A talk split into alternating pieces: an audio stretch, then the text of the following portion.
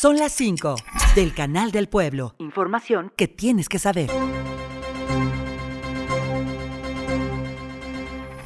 La Secretaría de Turismo dio a conocer las actividades que se realizarán en la Expo Feria Tulancingo 2023. El costo de la entrada será de 80 pesos y se podrá disfrutar de diferentes atractivos, así como grandes artistas musicales en el Palenque y Teatro del Pueblo. Las Secretarías de Gobierno y de Infraestructura Pública y Desarrollo Sustentable dieron inicio en el municipio de Tlaxcuapan a la pavimentación asfáltica del acceso al Panteón Doshey. Esta obra va a beneficiar a más de 7.000 personas. Además, anunciaron la pavimentación del acceso a la unidad deportiva de esta comunidad y el auditorio municipal.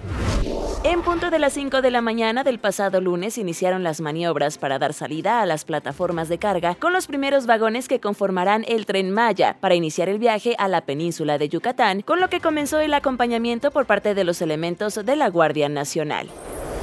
Dos personas resultaron lesionadas por un incendio en una vivienda en la colonia Bominzá, en el municipio de Tula. Esto tras la explosión de un tanque de gas, presuntamente ocasionado por una fuga. Las personas afectadas fueron trasladadas al Hospital Regional de Tula Tepeji, donde permanecen en estado de salud crítico.